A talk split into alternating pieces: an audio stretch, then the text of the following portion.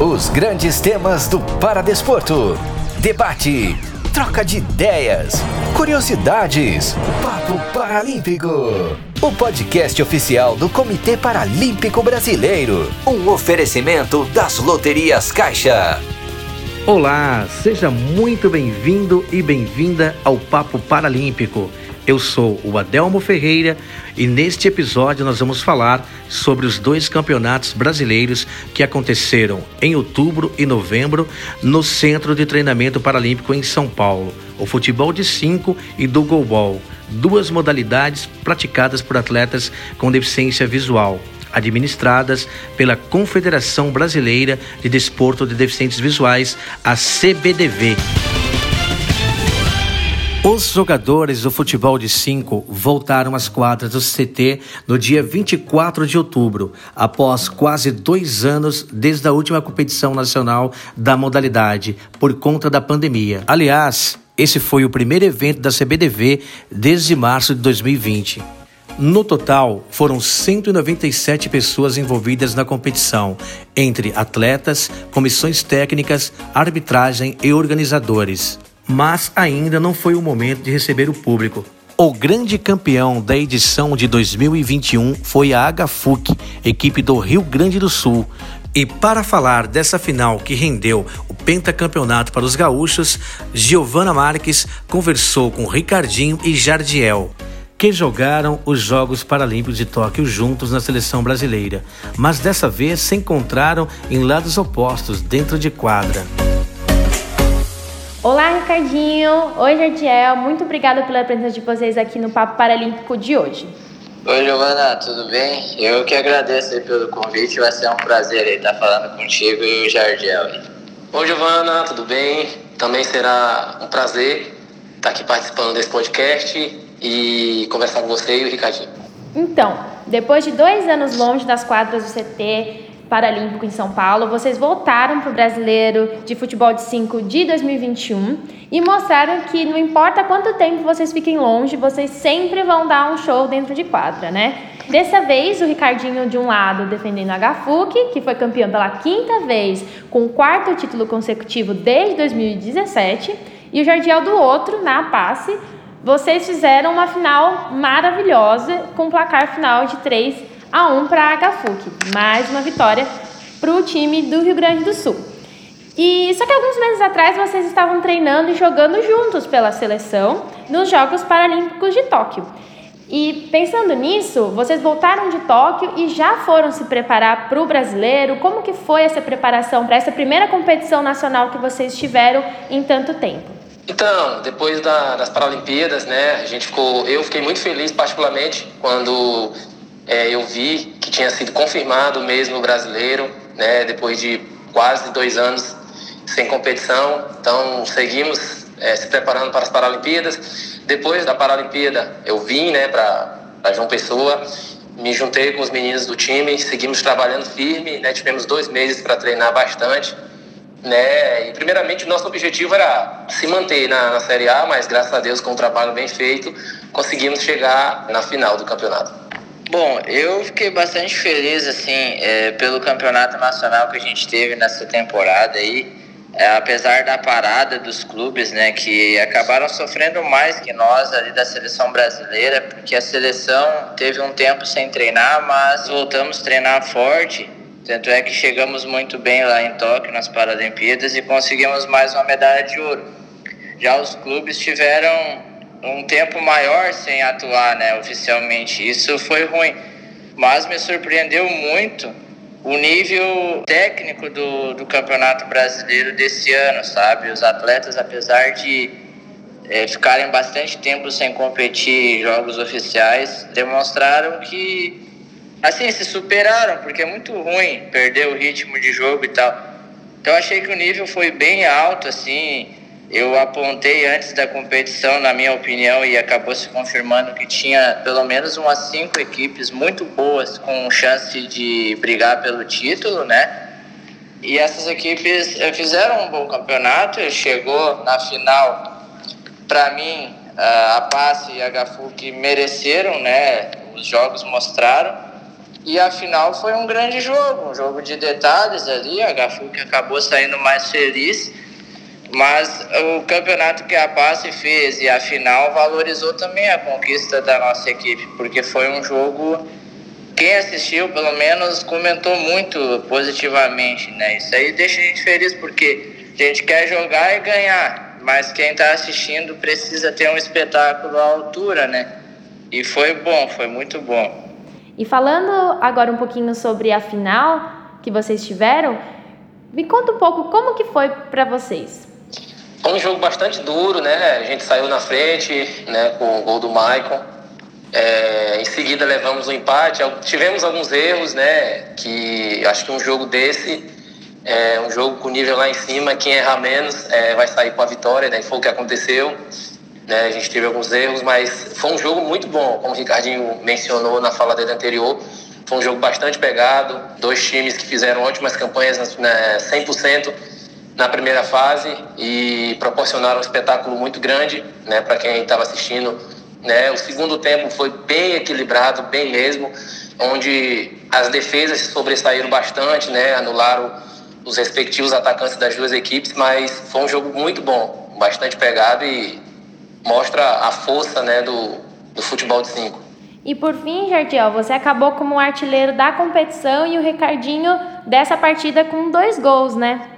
Então, pois é, fui muito feliz né, na, conquistando a artilharia. Graças a Deus consegui fazer bastante gols ali que conseguia ajudar a equipe da passe. Né? Infelizmente passei em branco na final, mas como eu mencionei, são jogos de detalhes e mais é, saí bastante satisfeito do campeonato pela competição que fiz juntamente com a minha equipe. Bom, assim, falando da final, Giovana, eu penso assim que era um jogo de detalhes, é um pouco clichê falar isso aí, mas se confirmou porque assim, é, claro que as equipes têm que render dentro de quadra, mas as coisas também têm que acontecer assim favoravelmente, porque vamos pensar assim, a passe saiu ganhando, né? Aí eu acho que não levou 20 segundos depois, o que é muito rápido. A HFUC empatou e depois já conseguiu o segundo gol e o terceiro tudo muito rápido. Tipo assim, as chances que apareceram é, resultaram em gol. E isso muda a história de um jogo, sabe? Daqui a pouco, se não saísse gol tão rápido, poderia, poderia ser outro quadro na partida. Então, a gente tem que ter muita consciência, sem que além de produzir, jogar bem, tentar fazer um bom trabalho, as coisas também têm que dar certo. Então, é, foi o que eu até falei com o grupo da HFU, que foi um, uma manhã para nós que a gente foi muito feliz, assim, sabe? Por tudo dar muito certo, como poderia ter acontecido ao contrário e a gente ter ficado com vice-campeonato. Então, eu falo com sinceridade, a passe foi uma equipe que mereceu os parabéns. Eu fiquei feliz por fazer a final com a Paz, porque tenho muitos amigos lá. Então foi um jogo que, apesar de disputado, que todo mundo quer ganhar, obviamente, foi um jogo muito amistoso, assim, o clima entre os atletas muito bom, né? A gente tem uma amizade acima de tudo. E aí eu falei até antes do jogo, o, o título vai ficar em boas mãos, independente de ser a Paz ou a HFUC ia estar tá em boas mãos e então é isso aí. É, uma boa final é aquela em que os dois times são tão bons que quem errar menos é quem leva o título. E, gente, vocês estavam treinando, né? Depois que voltaram os treinos da, da seleção juntos, então treinaram um bom tempo juntos, jogaram juntos os Jogos de Tóquio, venceram o pentacampeonato e aí agora vocês estavam em times adversários. Então, como é para vocês jogarem com pessoas, não só Ricardinho e Jardiel, mas com outros colegas que jogam na seleção e aí chega no brasileiro, vocês jogam em equipes adversárias e isso, por um lado, também é bom, porque conhecer os pontos fracos e os pontos fortes dos seus colegas provavelmente ajuda vocês na, na hora do jogo, né? É, o esporte tem disso, né? Há dois meses atrás, vamos dar o exemplo, eu e o Jardiel, nós éramos companheiros de equipe, né? Brigando pelo mesmo objetivo. Aí passou um tempinho, a gente já estava como, entre aspas, rivais, né? No bom sentido. E essa é a questão que os atletas têm que saber lidar muito bem com isso, né? Botar em primeiro lugar que nós somos profissionais, defendemos a seleção juntos, clubes separados no momento, né? Quem sabe um dia a gente até possa jogar junto, por que não? Seria um prazer. Mas é saber Igualmente. separar. é isso aí, quem sabe fazer uns golzinhos juntos, hein, Jorge? Não é não, rapaz. Opa! Mas assim, o é saber ser profissional acima de tudo e respeitar, né? E saber assim do mesmo jeito que eu quero ganhar pelo meu clube, o Jardiel quer ganhar pelo dele e assim, acho que o respeito em primeiro lugar, o profissionalismo e o resto, Deus é que sabe como que vai acontecer. Tem as brincadeiras também, né? Às vezes a gente, no próprio no meio do jogo, quando se tem uma amizade, uma intimidade, a gente brinca um com o outro, mexe ali, fala um negócio, mas tudo muito saudável, né? Isso aí tem que ter esse equilíbrio para que seja também prazeroso, né? A gente é profissional da bola, mas a gente tem que saber fazer as coisas serem conduzidas de uma forma legal, né? Pois é, então, como o Ricardo mencionou, é, dentro de quadra, cada um brigando pelo seu, né? Mas tem toda aquela questão da amizade, né? Eu acho que isso é muito importante na hora de, das divididas, né? Por todo mundo se conhecer, é, mesmo brigando por objetivos diferentes, mas a gente sabe que fora dali, na seleção, todo mundo busca, é, briga pelo mesmo objetivo. Então tem aquela questão é, da lealdade dentro de quadra, todo mundo se respeita. Óbvio, cada um brigando pelo seu, mas tem aquela questão do, da amizade. Dentro de quadra é cada um por si, mas fora de quadra todo mundo é amigo, todo mundo brinca, todo mundo se diverte e isso é importante, né? Isso eu acho que faz bem para o jogo, faz bem para a competição e quem assiste um jogo desse com atletas de seleção brasileira pode perceber né, um bom clima e pode observar um bom jogo. Essa é a magia do esporte também, né? De, no fundo, somos adversários dentro de quadra, mas fora dela tá tudo bem, somos todos amigos.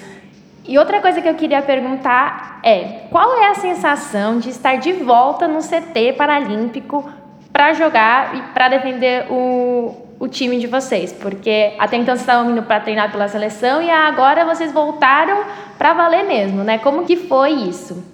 Ah, eu achei assim, né? É, um momento marcante, porque é, quando aconteceu a pandemia, foi tudo muito incerto. Inclusive as Paralimpíadas ninguém sabia se ia acontecer. Aí vai ter, não vai, depois confirmou, a gente jogou, deu tudo certo.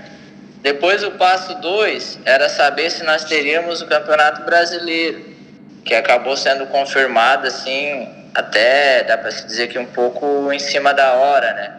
E é muito ruim é, não saber se vai ter a competição, porque aí tu vai treinar para uma competição que tu nem sabe se vai acontecer. É um pouco desmotivador, entendeu?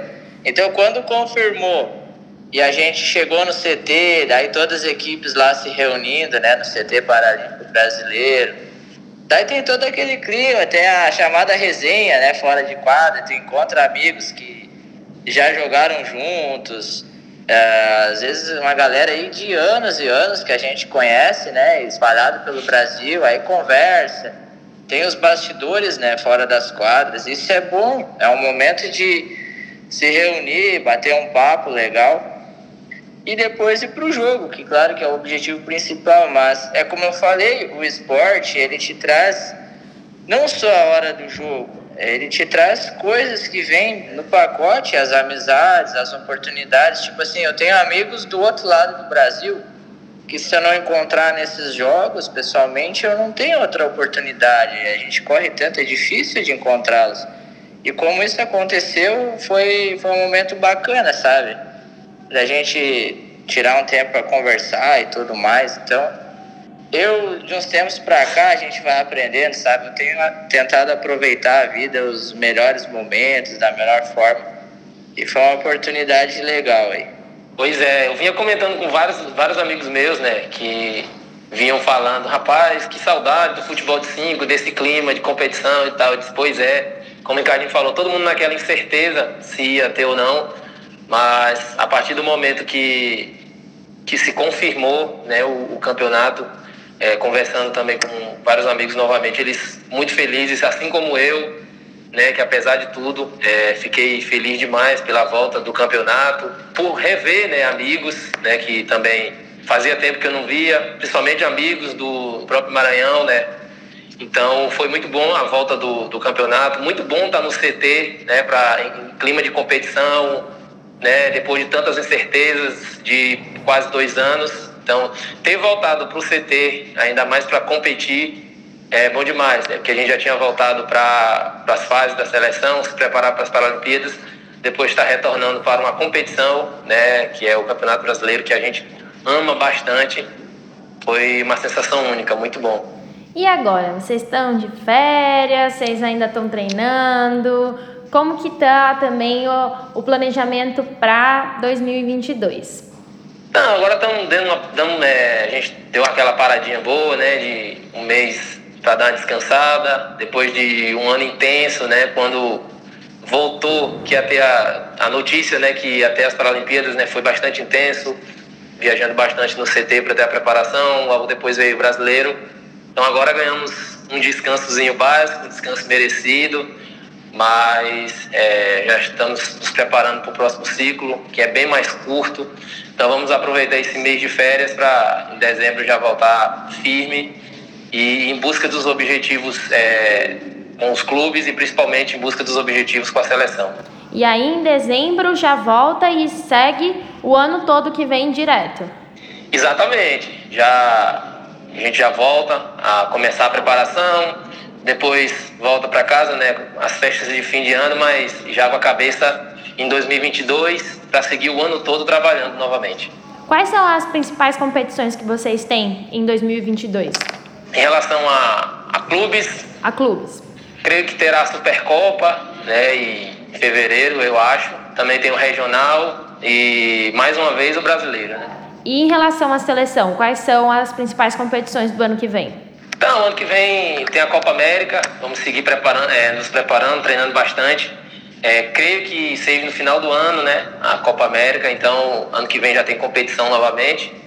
E é seguir se preparando para disputar bem mais uma competição. E você, Ricardinho, também tá de, de férias agora, tá descansando? Como que vai ficar o ano que vem para você? Ah, Giovana, tô de férias, dando uma descansada boa, ficando bastante em casa. Eu sou bastante caseiro, né? E a gente já viaja tanto aí por causa do futebol que pelo menos eu, quando eu posso, eu gosto de estar em casa. Então, até acho que daqui uns dias, de repente, eu vou viajar, de repente, um pouco na minha cidade natal, lá Osório, ficar um pouco no meio do mato lá, que eu gosto. Tô tirando um tempo para resolver algumas coisinhas que ao longo do ano não dá pela correria. Tô montando uns projetinhos meu paralelo aí, umas coisas que eu gosto de fazer. Um deles é com o lance dos cachorros. Tenho uns cachorros aqui que eu gosto de treinar e tal. Daí eu tô me dedicando para isso, que é uma coisa assim que não é cansativa para mim, pelo contrário, é prazerosa, eu gosto de fazer. E assim, né, dando uma desestressada entre aspas, né, principalmente a cabeça um pouco, porque a gente jogando por aí é muita pressão, né, é natural as cobranças em cima do atleta. Então descansar bastante, dezembro tem a pré-temporada e a gente já vai virar o ano treinando forte, se Deus quiser para fazer um ano que vem, se tudo correr bem com a graça de Deus, melhor que esse, né? O objetivo é sempre melhorar, né? Como atleta, como pessoa e corresponder ao que o pessoal espera da gente. Afinal, nós somos profissionais da bola, temos que dar retorno. E é isso. Vamos ver como é que Deus quer pro, pro nosso decorrer para frente aí. Eu desejo a vocês muito boa sorte é um ótimo ciclo daqui para frente, quando vocês voltarem. E, e, como você disse, Ricardinho, espero que 2022 seja ainda melhor do que foi 2021, que não foi ruim, né? Foi muito bom, diga-se de passagem. É isso aí, é um ano que as coisas começaram a voltar e ainda estão se normalizando, né? Pós-pandemia, tudo. Então, assim, vamos ser otimistas para que a gente tenha, se Deus quiser, um, um decorrer para frente muito bom aí para todos nós, né? Gente, muito obrigada pela conversa. Ótimo saber dos planos de vocês, das expectativas. E hum, é isso. A gente fica por aqui e até mais. Obrigada. Valeu, Giovana. Muito obrigado. Valeu mesmo. Valeu, Ricardinho. Tamo junto. Valeu, pai. Obrigado, Giovana. Tamo junto aí. Um abraço para todo mundo aí que estiver nos escutando. A outra competição que aconteceu no CT Paralímpico, depois de meses, foi o Campeonato Brasileiro de Goalball. Foram 12 equipes masculinas e 8 do feminino, que entraram em quadra entre os dias 10 e 14 de novembro. Também sem público presente na disputa dos homens, a equipe do Santos de São Paulo conquistou seu terceiro título ao superar o CTF de Brasília por 5 a 3, com destaque para o Leomon Moreno, artilheiro com 39 gols. Já no feminino, quem se saiu melhor foi justamente o CETEF, que venceu as atuais campeãs, o SESI de São Paulo, por 6 a 4. A goleadora foi Kátia Ferreira, com 20 gols marcados nos jogos. Os dois artilheiros já estão se preparando para a próxima temporada e conversaram com a Giovana sobre esta competição. Oi, Kátia. Oi, Leomon. Muito bom estar com vocês hoje aqui no Papo Paralímpico. Sejam muito bem-vindos. Boa tarde, Giovana. Muito obrigada pelo convite. É um prazer para mim estar falando com você também. Olá, eu que agradeço essa oportunidade de falar um pouco aqui sobre o goalball, sobre minha vida e sobre minha carreira. O brasileiro de goalball passou, vocês arrasaram e agora devem estar cheios de histórias para contar, né? Assim como a competição brasileira do futebol de 5, vocês também retornaram às quadras do CT agora, depois de tanto tempo longe e ainda com os Jogos Paralímpicos no meio do caminho. E por falar nos Jogos de Tóquio, não tem como não mencionar a medalha de ouro conquistada pela equipe masculina brasileira de goalball. Medalha essa que não seria possível sem a atuação do Laumon, que defende o time do Santos. Já a Kátia fez sua estreia na seleção feminina neste ano e foi um grande destaque para o Brasil no Japão, que terminou na quarta colocação. E no CETEF, que desbancou o SESI, que era até então as atuais campeãs. Já deu para ver que o currículo desses dois é bem caprichado. E falando disso, para conquistar todas essas é, medalhas e boas colocações, teve que ter muito treino. Kátia, me conta como que foi a sua preparação pro brasileiro, pensando que vocês acabaram de voltar de Tóquio? Então, após o retorno de Tóquio, tirei um cinco, seis dias. Não, não vou nem falar para descansar, mas para ir ver meus pais, né? Meus pais moram hoje em outro estado. E eu cheguei de Tóquio num dia, no outro dia eu já peguei um ônibus e já fui para a fazenda dos meus pais. E após esses seis dias que eu tirei para ficar com eles, já voltei para os treinos aqui em Brasília para treinar junto com os meninos as meninas que se mantiveram em treinamento firme, enquanto eu e Jéssica né, estávamos envolvidas com a seleção, estávamos em Tóquio. E aí a gente voltou a treinar todas juntas na segunda semana de setembro e a gente botou o pé no acelerador mesmo, correu atrás do tempo perdido. É, a gente fazia um mini, um mini torneio entre mesmo, 3.3, aí às vezes para ficar uma disputa saudável a gente levava paçoca, levava bis, para gerar mesmo aquela competitividade entre nós. Claro, com muito respeito, é, com muita alegria. E com certeza isso é, influenciou nos nossos resultados brasileiros. Também tivemos a oportunidade de fazer um amistoso, um amistoso no, no dia 8 de outubro com a equipe de Juiz de Fora, onde também conseguimos ter bons resultados. E aí, daí a gente treinou até um, um dia antes do brasileiro. A gente viajou na terça e na segunda a gente já estava em quadra treinando ainda. Então foi mais ou menos isso a preparação. Uma rotina bem cheia, bem agitada, né? Bem cheia, treinando de segunda a sexta-feira, de nove a meio-dia. E aí saía do treino de meio-dia, treino de quadra, né? Saía do treino de quadra de meio-dia, só trocava de roupa, já descia pra academia todo mundo junta. Aí o dia que uma faltava, ah, tô o que, que aconteceu, tá bem, tá precisando de ajuda. Então, assim, é, a gente te, se destacou muito pela nossa união também. Ali a gente é uma família, a gente dá colo quando precisa, dá bronca quando precisa, né? E sem dúvida, não só o treinamento, mas também a nossa união fez muita diferença nos resultados. E o resultado foi muito positivo, né? Muito positivo. Até mesmo uma surpresa para nós, né? Nós não esperávamos chegar tão longe.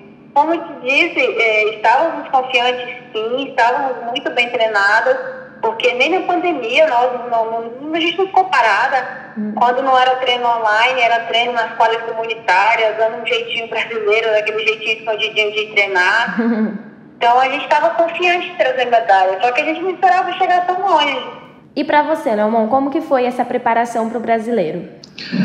Esse brasileiro para a gente foi surpreendente, né, para nós aqui do Santos, porque a gente acabou é, voltando aí muito em cima é, do campeonato em si. A gente, eu, eu acho que a gente foi a última equipe a voltar aos treinos é, em virtude da pandemia mas graças a Deus deu muito resultado a nossa dedicação diária aqui, o comprometimento de todos os atletas. É, foi surpreendente mesmo o que todo mundo se entregou para chegar até esse título brasileiro depois de uma grande conquista aí paralímpica, né, a medalha de ouro em Tóquio, que era uma medalha é, inédita do goalball brasileiro. Conquistar esse campeonato brasileiro para mim foi surpreendente e para meus companheiros também. E Kátia, você foi artilheira dessa edição com 20 gols, né? Essa conquista dupla, então, o título de maior goleadora da competição e o título brasileiro, o que, que tudo isso representa para você? Então, o título brasileiro era um sonho. Era um sonho, não só meu, mas é, é na verdade o, o meu sonho maior, meu sonho pessoal maior era botar medalha no peito das meninas porque essas meninas são muito guerreiras. Gente, só Deus e nós sabemos o que passamos para ir treinar. E a questão da artilharia, a artilharia foi um presente maior ainda, porque eu não estava esperando artilharia. Eu sempre estava atrás da Jéssica, dois, três gols. Então, assim, a gente esperava que a artilharia iria para ela. Só que aí acabou que na final, né, não, não sei o que aconteceu, se Mohamed estava um pouco melhor, que aí eu consegui fazer cinco gols e passando assim na frente dela. Eu até levei um susto quando anunciaram lá no microfone que a artilharia tinha saído para mim, porque realmente eu não esperava. Em nenhum momento eu busquei, ai, eu quero ser artilheira, eu vou arremessar tantas bolas para conquistar a artilharia. Não, isso não estava na minha cabeça, não estava nos meus planos. A artilharia foi um presente a mais de Papai do Céu. E que presente bom também, né? É bom ser reconhecido.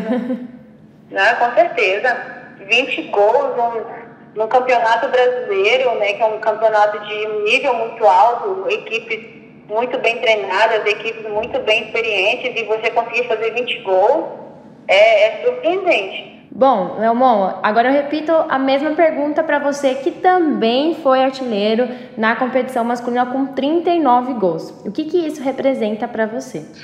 Eu sempre costumo é, referenciar né, essas questões individuais à qualidade do grupo, porque como o goalball é um esporte coletivo, é, a gente sempre precisa estar tá fortalecendo a questão coletiva do, da equipe em si. Então, eu creio que eu treino contra grandes atletas aqui, contra grandes defesas, então eu sempre tenho que estar tá me reinventando na, na minha parte aí ofensiva para chegar até esses essas conquistas individuais como artilharia.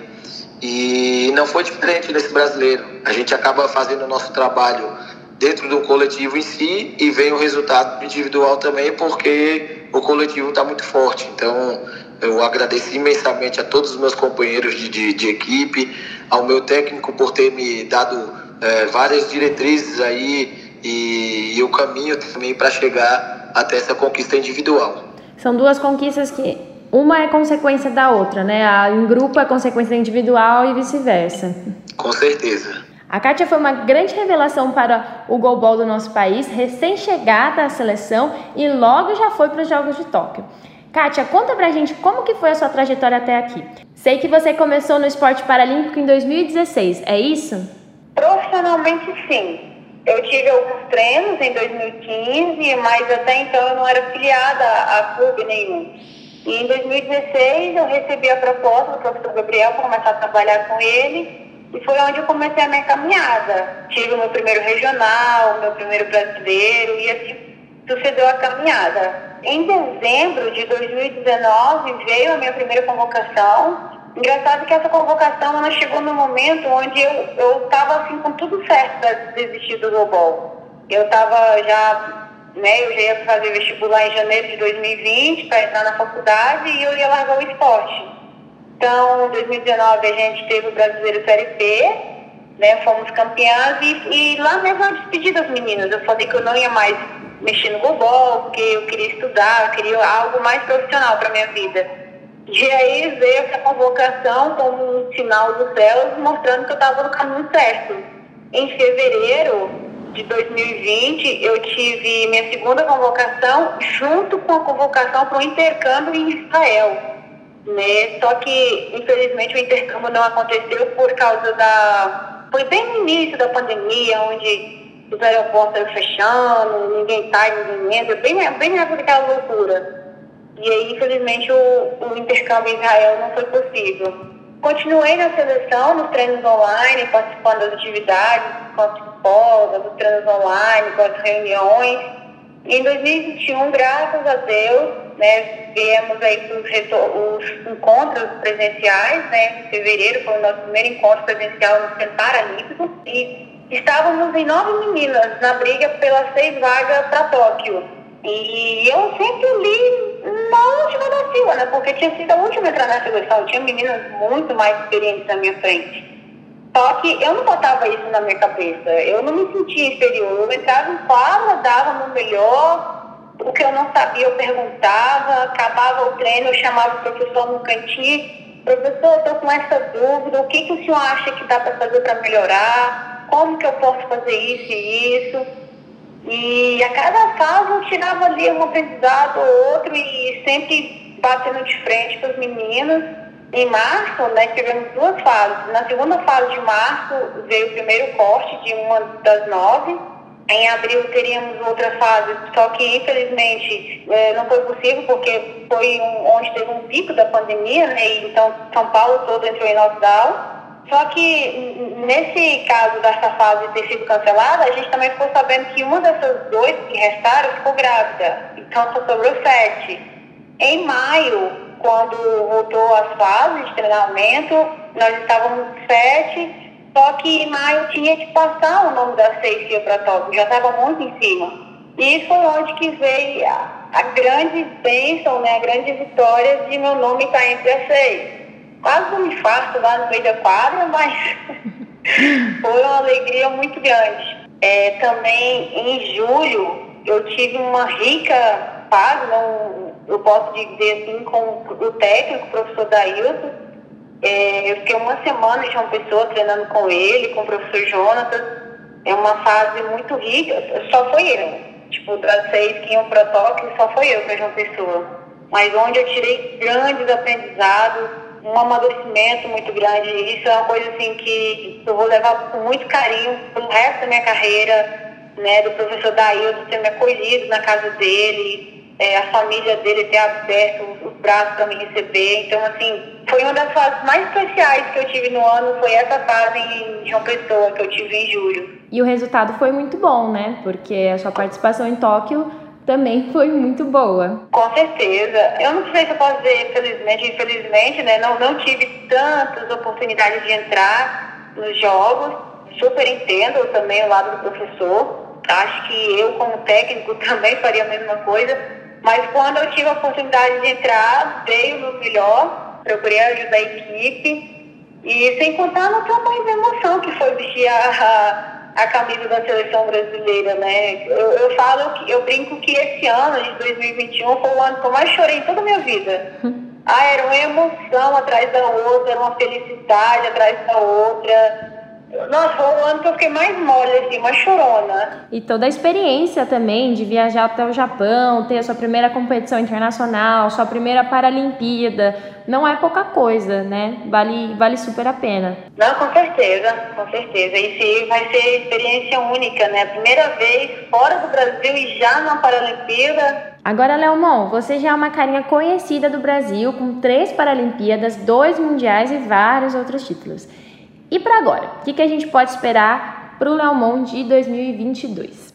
Não, o que pode esperar de mim é, é muita entrega, muita dedicação. Eu tenho uma, uma mente muito bem condicionada para o esporte em si. Eu sou é, muito competitivo, eu gosto de me cobrar, gosto de ter disciplina no meu dia a dia. E isso tudo não vai faltar em 2022. E para chegar até conquistas, isso tudo tem que ser muito bem renovado é, muito bem incentivado, principalmente pela minha mente aqui, e com certeza eu estarei é, sempre nessa direção, né, de dar o meu melhor, de oferecer o meu melhor dentro de quadra para estar, quem sabe, representando ou o Santos Futebol Clube ou a Seleção Brasileira de Gol. Tá certo. 2022 também é uma agenda cheia para o Golbol, né? Sim, sim. 2022, é, em âmbito da seleção brasileira de Golbol, a gente tem Copa América, a gente tem o Mundial, que é a competição que se qualifica para a Paralimpíada. Então, a gente tem que estar muito bem focado, é, muito bem direcionado aí à conquista desse Mundial novamente, né? Primeiramente tem a Copa América, a gente com certeza quer conquistar a Copa América também, mas a conquista do Campeonato Mundial como nosso terceiro título mundial aí vai nos credenciar para Paris 2024. E você, Kátia? Quais são os seus planos para o ano que vem? Então, apesar que a sua pergunta é para o ano que vem, mas digo que esse ano as férias ainda não chegou. então, vou continuar firme nos treinos aqui para chegar bem nessa fase em dezembro e os planos para o ano que vem não é diferente, né? Continuar focada, sempre buscando maior conhecimento, maior performance como atleta é, e tentar ajudar a seleção brasileira, né? A gente, embora tenha a Copa América em fevereiro, tenha o Mundial em, em junho, a gente não sabe quem vai estar, mas eu quero estar e quero ajudar e quero ajudar bem. Também quero muito continuar conquistando títulos para o CETEF, né? Vamos ter a Supercopa em março, é, ano que vem, Deus quiser, os regionais voltam. Enfim, quero continuar botando medalha no peito das meninas e sempre em busca do mais, né? Sempre querendo melhorar, sempre querendo evoluir. Tá certo. Parabéns, Kátia, pelo título, pela convocação e vamos continuar treinando, né? A gente quer ver você ainda bastante em quadra. Muito obrigada pela sua participação aqui hoje. Imagina, eu agradeço e conte sempre comigo, estou sempre por aqui à disposição. Valeu, eu que agradeço e sempre que tiver algo relacionado ao goalball, algo relacionado ao esporte paralímpico em geral, sempre estarei dando o meu melhor para contribuir. Além dos brasileiros de futebol de 5 e goalball, ainda temos os meetings Loterias Caixa acontecendo pelo Brasil. Em novembro, passamos por cinco cidades: Londrina, Campinas, São Paulo, Araraquara e Sertãozinho, com competições de atletismo, natação e alterofilismo. Para o próximo mês, teremos ainda as etapas do Nordeste, em Aracaju, Fortaleza, Recife e Natal. Os meetings, que são uma atualização para a temporada 2021 dos tradicionais circuito regionais e nacional Loterias Caixa, terão, ao final do ano, passado por 16 cidades brasileiras. Fiquem ligados em nossas redes sociais para acompanhar as competições junto com a gente. Aproveite para nos seguir no Twitter, CPBOficial, no Instagram, OCPBOficial e no Facebook, Comitê Paralímpico Brasileiro. O episódio de hoje fica por aqui. Meu nome é Adelmo Ferreira e esse foi mais um Papo Paralímpico. Até a próxima!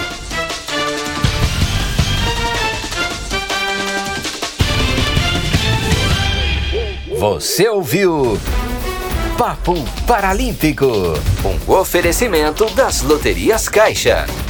Siga o CPB nas redes sociais e acesse o nosso site cpb.org.br. Até o nosso próximo encontro, aqui no podcast Papo Paralímpico.